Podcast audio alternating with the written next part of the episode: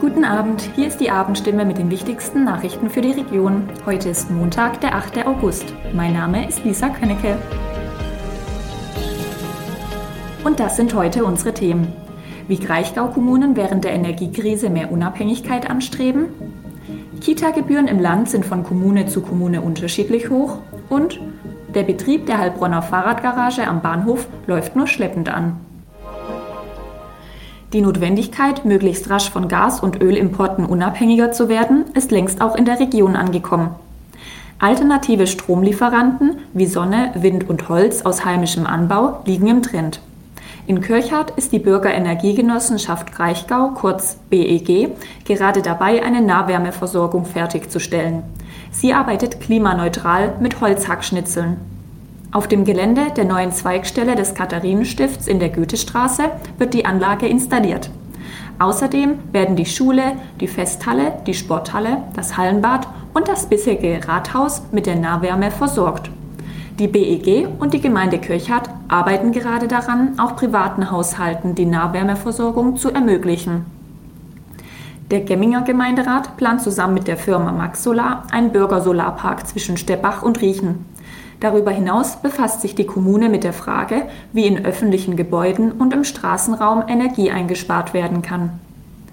Auch Eppingen prüft derzeit, inwiefern der Wärme- und Gasverbrauch reduziert werden kann, heißt es aus dem Rathaus. Qualifizierte und belastbare Aussagen könnten zum jetzigen Zeitpunkt jedoch noch nicht getroffen werden. Die einen erhöhen, die anderen nicht. Wenn es um die Anpassung der Kita-Gebühren an die Landesrichtsätze geht, fällt die Entscheidung in Baden-Württemberg von Kommune zu Kommune unterschiedlich aus, auch in der Region. Heilbronn beispielsweise sprach sich in der jüngsten Gemeinderatssitzung gegen eine Erhöhung der U3-Kita-Gebühren aus. Begründet wurde die Ablehnung mit den vielen Belastungen, denen Familien mit Kindern durch allseits steigende Kosten gegenüberstehen. Neckarsulm erhöht die Kita-Gebühren 2022 nicht. Die geplante Anpassung soll erst zum 1. Januar des nächsten Jahres in Kraft treten. Oberbürgermeister Steffen Hertwig griff damit den Wunsch des Gesamtelternbeirats auf, Familien nach zwei Jahren Corona-Pandemie finanziell nicht noch stärker zu belasten. Anja Brekow, Vorsitzende im Verband der Kita-Fachkräfte Baden-Württemberg, kritisiert, dass jede Kommune im Land, Zitat, ihr eigenes Süppchen kocht.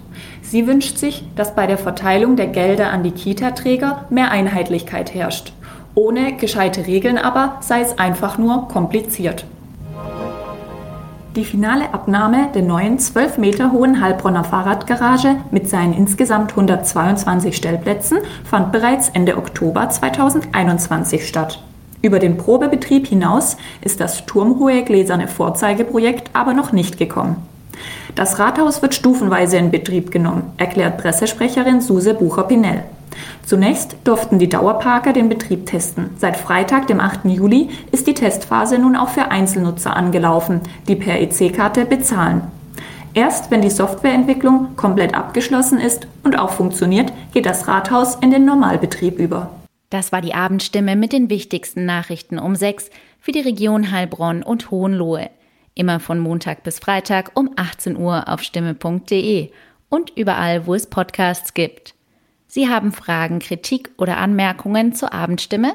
Dann schicken Sie einfach eine E-Mail an podcast.stimme.de.